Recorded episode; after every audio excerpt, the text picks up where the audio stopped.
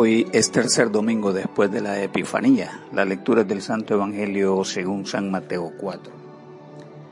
Y cuando Jesús oyó que Juan el Bautista estaba en la cárcel, se marchó a la región de Galilea, pero no volvió a su casa en Nazaret, sino que se fue a vivir a Cafarnaúm. Este pueblo se encontraba a orillas del lago de Galilea Allí vivieron las tribus israelitas de Zabulón y Neftalí. Así se cumplió lo que Dios había dicho por medio del profeta Isaías, cuando escribió, Escucha tierra de Zabulón que está cerca del gran mar. Escucha tierra de Neftalí que estás al oeste del río Jordán. Escucha tú, Galilea, tierra de extranjeros, aunque tu gente viva en la oscuridad, verá una gran luz, una luz alumbrará a los que vivan en sombra de muerte. Desde entonces Jesús comenzó a decirles a todos, vuélvanse a Dios, porque su reino se va a establecer aquí. Jesús pasaba por la orilla del lago de Galilea cuando vio a Simón Pedro y a Andrés, dos hermanos que eran pescadores. Y tras ellos pescaban con sus redes, Jesús les dijo, síganme en lugar de pescar peces, les voy a enseñar a ganar seguidores para mí. En ese mismo instante Pedro y Andrés dejaron sus redes y siguieron a Jesús. Jesús siguió caminando por la orilla del lago y vio a Santiago y a Juan, otros dos hermanos que también eran pescadores. Los dos estaban en una barca arreglando las redes junto con su padre Zebedeo. Jesús llamó a los dos, ellos salieron de inmediato de la barca dejaron a su padre y siguieron a Jesús. Jesús recorría toda la región de Galilea, enseñaba en las sinagogas, anunciaba las buenas noticias del reino de Dios y sanaba a todos los que estaban enfermos. Esta es la palabra del Señor. Jesús, su llamado para seguirle. Jesús en las regiones anunciadas por el profeta el desarrollo del programa de Dios, donde se inaugura su inmenso e interminable reino, recorre las zonas más inesperadas del norte de Palestina, sitio donde se asentaron las antiguas tribus de Zabulón y Neftalí. Y tal como ha dicho el profeta, cerca del gran mar, tierra de los extranjeros. Ciertamente Jesús recorre las zonas con el fin de otorgarle su luz, iluminar a los hombres, guiar a los convertidos, formar las legiones de hombres que con fe y obedientes al Espíritu de vida han abierto su corazón al enviado del cielo Jesús el Cristo, al portador y fuente del conocimiento que anuncia la llegada impetuosa del reino de luz. Le dice a los hombres entonces, el que me sigue no andará en tinieblas, sino tendrá la luz de la vida.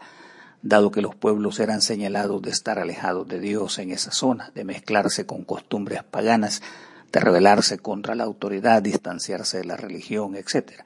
Seguramente la verdad iluminaría como el sol, su fulgor afectaría otras regiones que cómodamente podrían imaginar que ellos requerían menos de esa luz, pero también le llegaría su turno de enfrentarse a la verdad iluminadora de Dios. Es claro que los destellos anuncian aquel levántate y resplandece que ha dicho el profeta, porque ha llegado tu luz y la gloria del Señor ha nacido sobre ti. El texto hace una demostración del alcance universal del Evangelio del Reino, esa luz que brillará entre las naciones de los pueblos que no conocían la luz de Dios, ahora contarán con su resplandor, la esperanza, su misericordia y el perdón. Esta es una manifestación del cielo que es donde están los despreciados, marginados por la religión, los pueblos abandonados por la fe, aquellos discriminados, los inmigrantes en busca de una mejor oportunidad, se encuentran el Dios de bondad y que éste desea socorrerlos. Este anuncio nos aporta la inmensa noticia que las sombras de la muerte y la fuerza del averno no pueden rivalizar contra el poder del Evangelio de Jesucristo. Podemos entonces notar a un Dios poderoso que se declara Señor de todo lo que existe el apóstol hace la aclaración al decir Cristo es el Hijo de Dios y existe desde antes de la creación del mundo. Él es la imagen del Dios que no podemos ver. Por medio de él Dios creó todo lo que hay en el cielo y en la tierra, lo que puede verse y lo que no se puede ver, y también a los espíritus poderosos que tienen dominio y autoridad. En pocas palabras, Dios creó todo por medio de Cristo y para Cristo.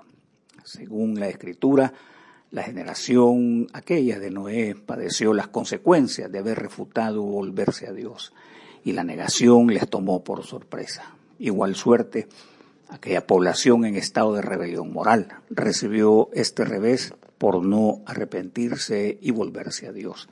Este pueblo también está a punto de experimentar lo mismo. Este misterio es importante para el mensaje de Jesús, como sigue citando. Esto es verdad y todos deben creerlo, que Jesucristo vino a este mundo para salvar a los pecadores del castigo que merecen. Confíen en Él para tener vida eterna. Jesús dice que todos somos llamados a este arrepentimiento.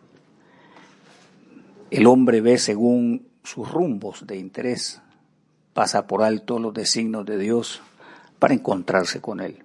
Verá nuestro interés del corazón el hacer un viraje hacia Él, modificar nuestra ruta, es el llamado que nos está haciendo el Señor. O sea, todos somos llamados a vivir en la luz de su palabra, a poner nuestra atención en los asuntos de la eternidad, no conformarnos al mundo pasajero y caduco. Este profeta anuncia diciendo, vengan a mí todos los pueblos que habitan en lugares lejanos, yo los salvaré porque yo soy Dios y no hay otro. Jesús está anunciando que volvamos a Dios por causa de su reino o dominio. O sea, no sería posible desde ese momento habitar en este mundo ignorando su presencia y el actuar de sus fuerzas de bien. La venida de Jesús inaugura este reino imposible de parar los moradores del mundo no pueden vivir haciendo caso omiso de esta realidad.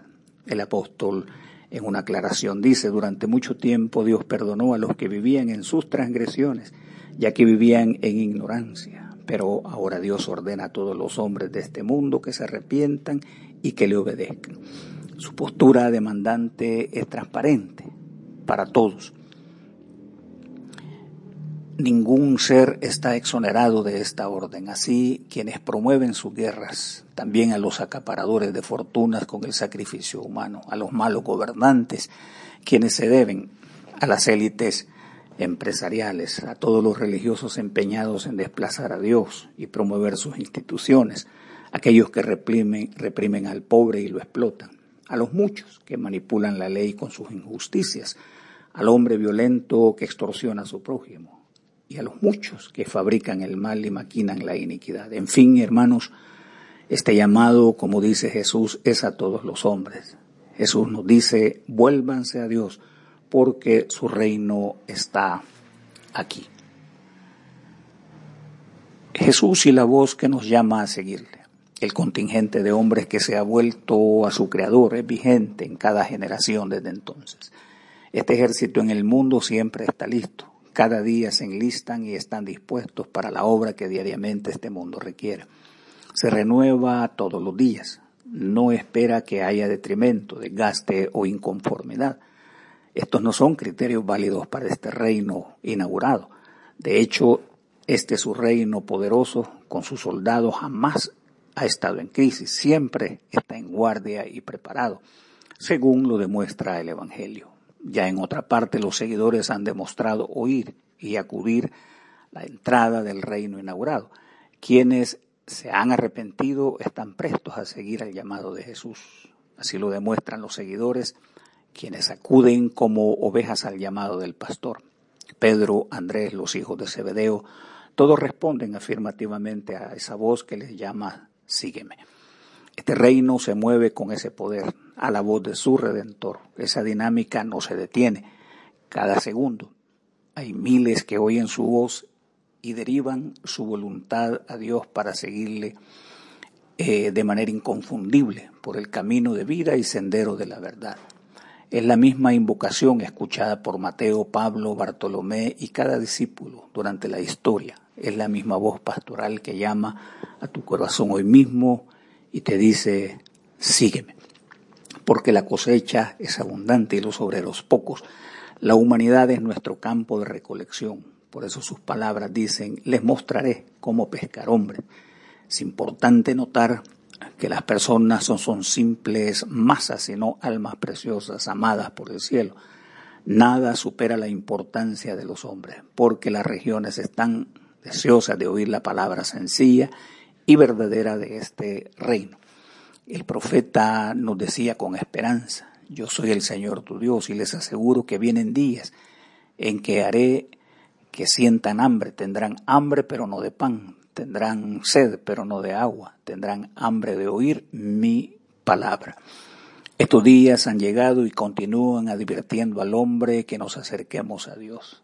Al igual que él hacía su recorrido por aquellos lugares remotos del mundo, donde esperan a los enfermos, adoloridos, sufridos, los tristes, confundidos, hambrientos, los solitarios, etc. Su enseñanza, su proclamación nunca ha cesado, porque día a día sigue su marcha y los corazones prestos, manos alzadas que dicen, heme aquí, envíame a mí. La dinámica de su obra utiliza cada ocasión para predicar su testimonio, sus palabras y la esperanza de salvación para todos como aquellos que oyeron y obedecieron su voz, nos dice este día a quienes escuchan, sígueme. San Pablo afirma este llamado y nos hace partícipes a todos los que escuchamos su Evangelio. Dios me ha elegido para ser apóstol de Jesucristo. Y también los eligió a ustedes, hermanos, para que vivan unidos a Él y formen parte de su pueblo elegido. Así estarán unidos a nosotros, y a todos los que adoran y alaban a nuestro Señor Jesucristo en todo el mundo. De manera afectísima nos recuerda en otro lugar, si hoy escuchas la voz de Dios, no actuemos tercamente como aquellos israelitas que no quisieron obedecerle. Oremos. Danos gracias, Señor, para responder fiel y prestamente al llamamiento de nuestro Salvador Jesucristo y proclamar así las buenas nuevas de su salvación a todos los pueblos para que nosotros y todo el mundo percibamos la salvación y gloria de sus obras maravillosas. Quien vive y reina contigo y el Espíritu Santo, un solo Dios, por los siglos de los siglos. Amén. Y que el Señor te bendiga y te guarde, que el Señor haga resplandecer su rostro sobre ti y te mire con buenos ojos. Que el Señor vuelva hacia ti su rostro y te conceda la paz. Amén.